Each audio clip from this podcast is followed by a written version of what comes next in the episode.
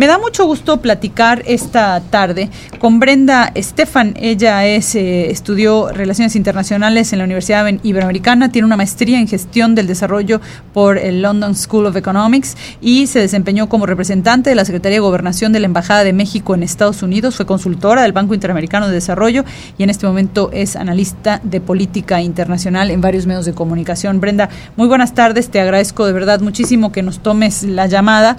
Yo creo que deberíamos de empezar por lo más básico, no asumir que la gente ya sabe. ¿Por qué están los afganos tan desesperados por salir eh, de su país ante la llegada del talibán?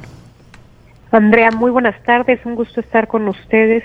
Muy pertinente tu pregunta para poner en contexto. Los talibanes ya han estado en el poder en Afganistán. Justamente este mes de septiembre marca eh, los 20 años del atentado contra las Torres Gemelas, que fue lo que disparó, digamos, detonó la invasión por parte de fuerzas estadounidenses a Afganistán cuando el talibán estaba en el poder. Es decir, los talibanes estuvieron en el poder entre 1996 y 2001, 2002 y eh, durante ese tiempo pues tenemos eh, pues estas historias de terror de un régimen eh, de segregación de género en el cual las mujeres deben quedarse en casa, eh, se les prohíbe salir de casa, salvo en casos muy especiales y acompañada de un eh, miembro masculino de su familia, no pueden ir a la escuela, las escuelas de niñas son completamente cerradas, de hecho,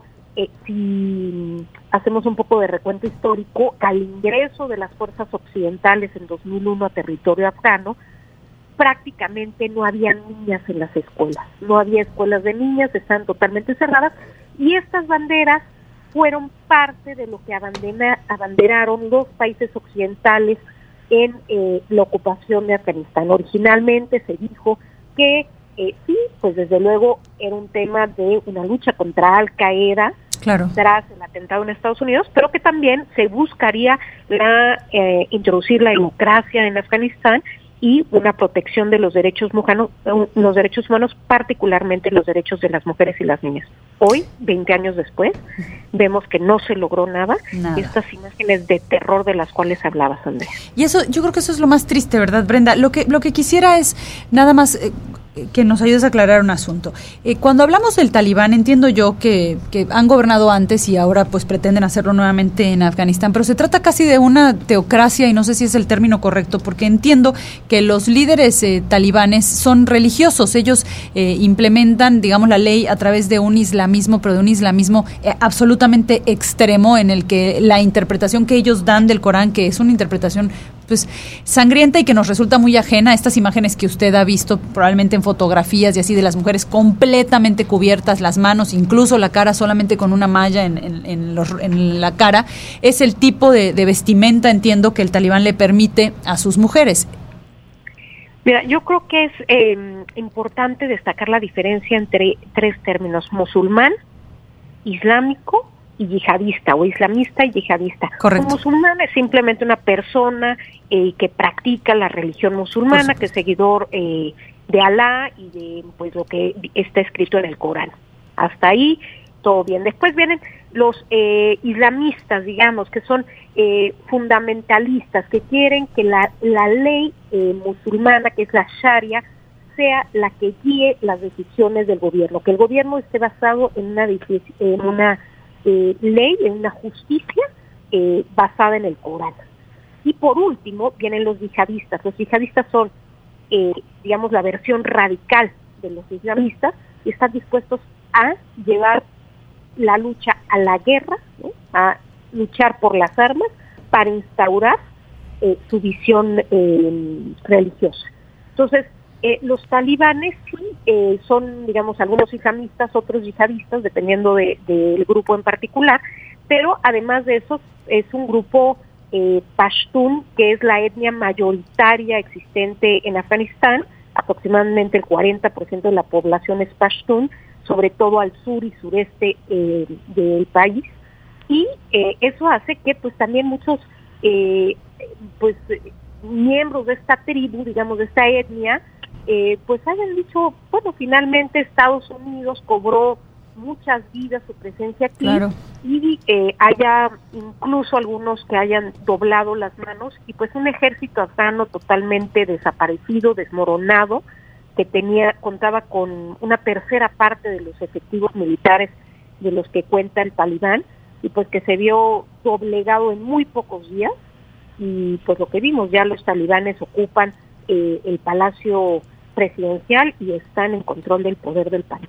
De hecho, el presidente entiendo que salió huyendo, argumenta que para evitar un baño de sangre, y todavía no, está, no está claro a dónde huyó, pero ya el presidente eh, de Afganistán huyó. ¿Por qué, eh, Brenda, eh, decide Estados Unidos salir después de tantos años y tanto dinero invertido? ¿Por qué decide de pronto abandonar o salir de esta manera de territorio afgano? Joe Biden había dicho desde campaña que iba a acabar con estas eternas guerras la guerra en Afganistán es la guerra más larga que, ha peleado el gobierno de los Estados Unidos y desde la campaña Biden había dicho que eh, iba a sacar las tropas.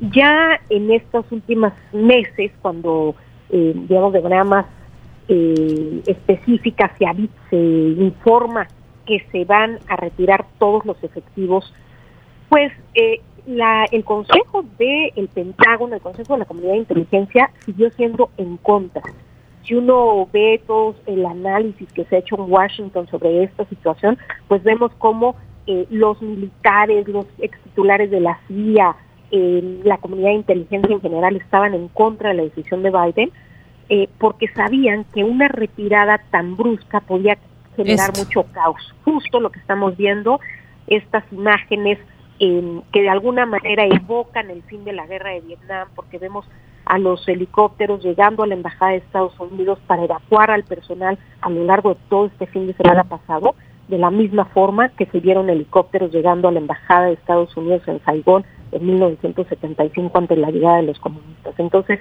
eh, creo que esto marcará sin duda la presidencia Biden, esto es un hito el gobierno del presidente Biden y pues se ha politizado mucho el tema, vemos a republicanos y demócratas en Washington apuntando dedos eh, digamos, los demócratas eh, dicen que los republicanos liberaron a 5.000 talibanes, que, que Pompeo, el exsecretario de Estado, se reunió con líderes talibanes el año pasado.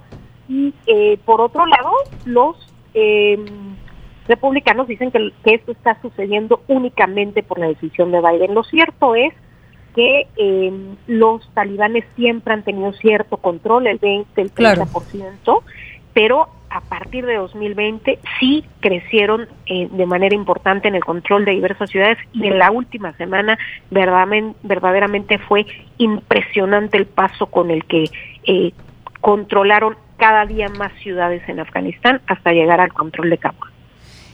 Dijo Joe Biden que hoy haría un anuncio por la tarde en torno puntualmente a la situación en Afganistán. Brenda, ¿qué esperarías que, que, que diga Joe Biden a este a estas alturas del partido y, frente al desarrollo de la situación como se ha dado?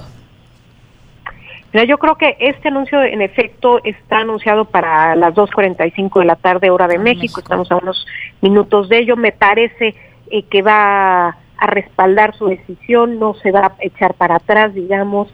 Eh, su asesor de seguridad nacional dijo esta mañana que era desgarrador las imágenes que estábamos viendo en Afganistán, pero que era la mejor, la única forma de acabar con una guerra de tres décadas.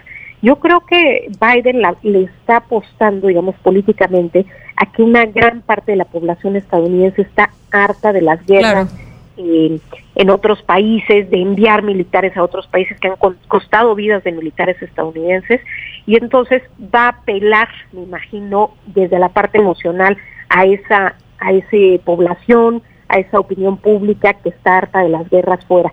Biden ha dicho que ahora le toca a los afganos hacerse cargo de su futuro, pero esto quizás sí refleja un poco de hipocresía por parte de los gobiernos, no solo el estadounidense, sino occidentales, que hace 20 años tenían un discurso de vamos a ir, vamos a, ser garantes de los derechos y que hoy están dejando a su suerte pues aquellos que fueron sus grandes aliados se habla de que 20.000 personas trabajaban con la Embajada de Estados Unidos, 20.000 afganos, y que hoy están ahí en Afganistán sin puertas de salida.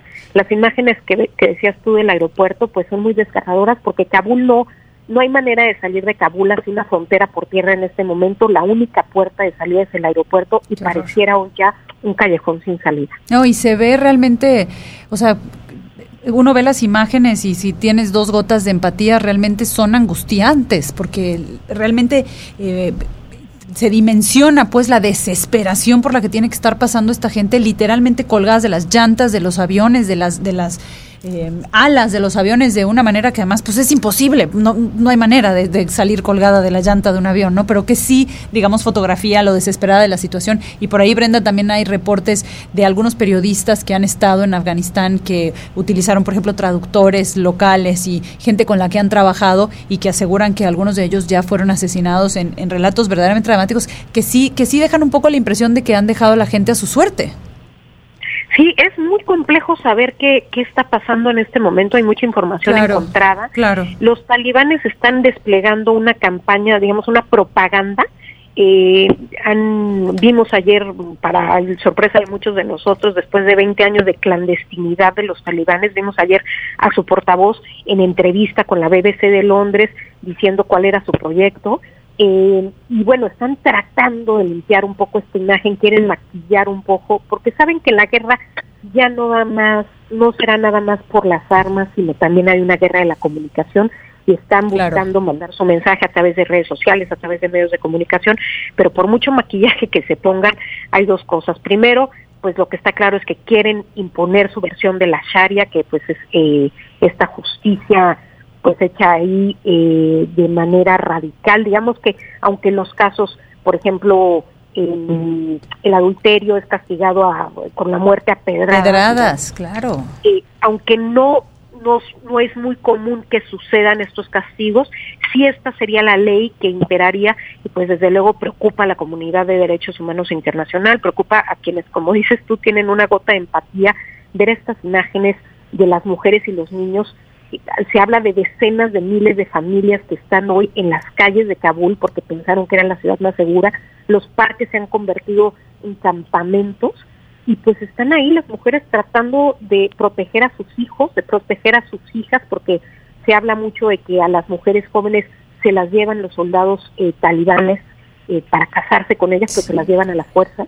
Y entonces, eh, pues muy preocupante lo que pueda suceder con ellos y bueno, también a nivel militar, pues eh, Estados Unidos y, el mundo occidental se quedan en una situación muy compleja porque normalmente cuando hay una retirada, eh, pues se van las fuerzas convencionales, pero permanecen las fuerzas especiales que hacen trabajo de inteligencia y contraterrorismo, pero que dada la circunstancia y la huida, pues no habrá posibilidades de tener ningún tipo de seguimiento.